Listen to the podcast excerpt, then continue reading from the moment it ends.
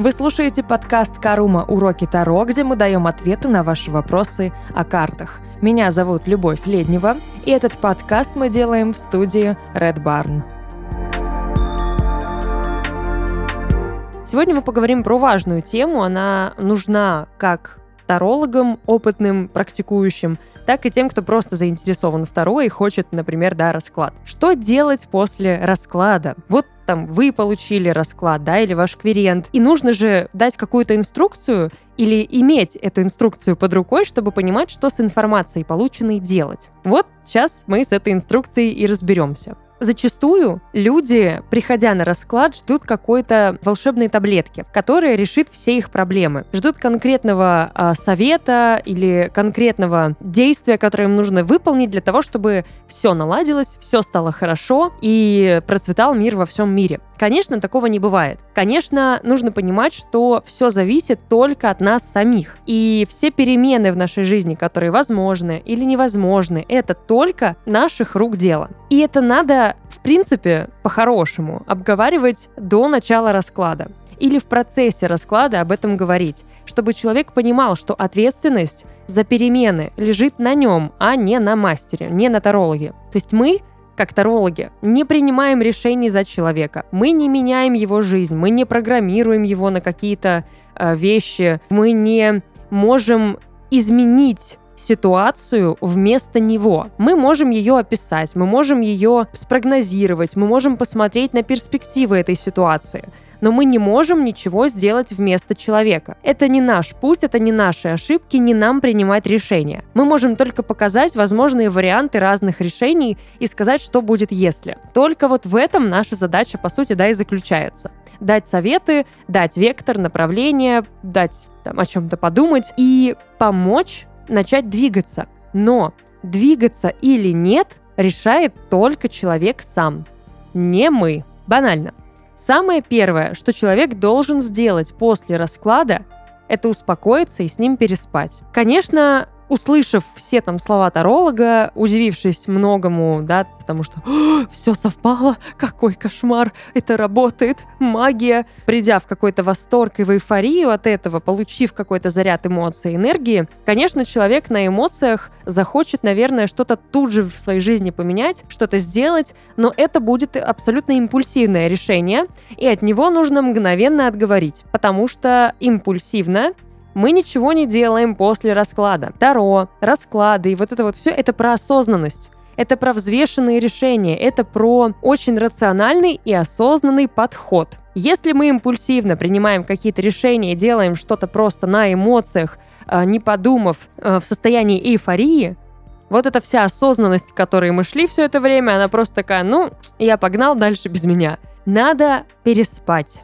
Надо просто усвоить полученную информацию. Я не знаю, переслушать, пересмотреть, э, да, материал, который дал таролог несколько раз. Выделить для себя важные моменты, не обратить там, может быть, да, на что-то внимание, что-то отсечь для себя, что не имеет ценности, не имеет какой-то сильной важности на данный момент, выделить самые важные, самые показательные моменты для себя – отметить советы, подумать об этих советах, да, то есть, а как я могу сейчас например, поменять свою жизнь согласно этим советам? А могу ли я сейчас э, следовать этим советам? Что я могу сейчас сделать? Фишка в том, что после расклада нужно проанализировать полученный результат. К примеру, нужно просто проживать то, что происходит. Это вот такая тренировка, наверное, даже осознанности в каком-то смысле находиться в настоящем и отслеживать свою энергию, отслеживать свои мысли, свои привычки, отслеживать свои банальные какие-то действия, рутинные, да, то есть свои реакции на что-то, эмоции, все отслеживать, все начинать ловить. Потому что когда мы идем на расклад, мы хотим что-то изменить. Для того, чтобы что-то изменить, нам нужно понять, что именно менять. Это понимание приходит только после вот такого глубокого анализа самого себя. Это не занимает час, это не занимает день, это длительная практика. Если регулярно ею и заранее заниматься, да, то, конечно, а, можно ускорить этот процесс, потому что будет проще. Но, не имея опыта, можно в этом застрять.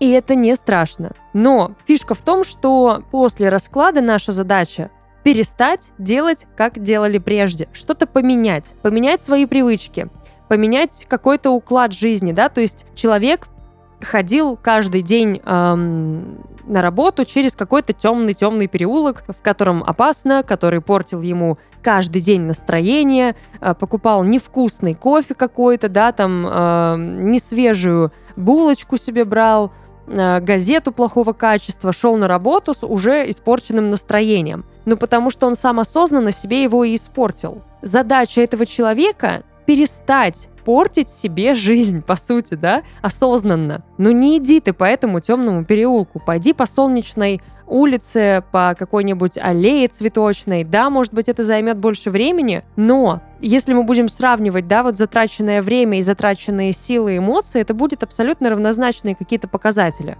Лучше запастись энергией положительной с самого начала, чем тратить ее на негатив с самого начала. Купить какой-то вкусный кофе или чай, купить себе свежую выпечку, купить себе качественную какую-то продукцию, э, да, там журнал или газету, что, что угодно, послушать хорошую песню, не слушать какие-то негативные новости с утра. Зачем портить себе с утра настроение? Это очень такой маленький микробытовой пример, но он очень показательный. Конечно, когда мы говорим про расклады да, на картах Таро, проблемы гораздо глобальнее. И примеры будут более глобальными. Но вот из таких мелочей, из таких микробытовых примеров и складывается, по сути, наша ежедневная, да, наша жизнь, и складываются наши глобальные проблемы. И если мы не будем менять вот эти мелочи, глобально тоже ничего в нас не поменяется и в нашей жизни. Так вот, следующий шаг – перестать делать как прежде. Прислушаться к советам таролога и начать что-то менять.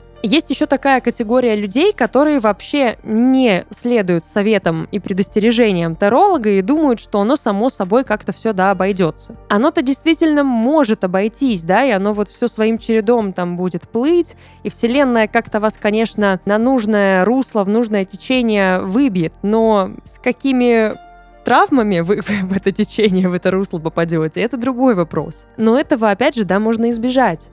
И таролог может здесь подсказать, как это сделать. Ваша ответственность дальше – это следовать этим указаниям, прислушаться к тому, что говорит вам человек. Когда человек получает инструкцию, но ничего с этим не делает, а думает, что инструкция – это и есть избавление от проблем, само ее наличие, ничего не изменится. Инструкция – это это примерно как держать в руках инструкцию по сбору мебели, но мебель так и не начать собирать. То есть, ну, у меня же есть инструкция, ну, мне достаточно. Или смотреть, да, на навигатор, который прокладывает тебе путь, но не идти по навигатору, а идти в каком-то вообще абсолютно левом своем направлении.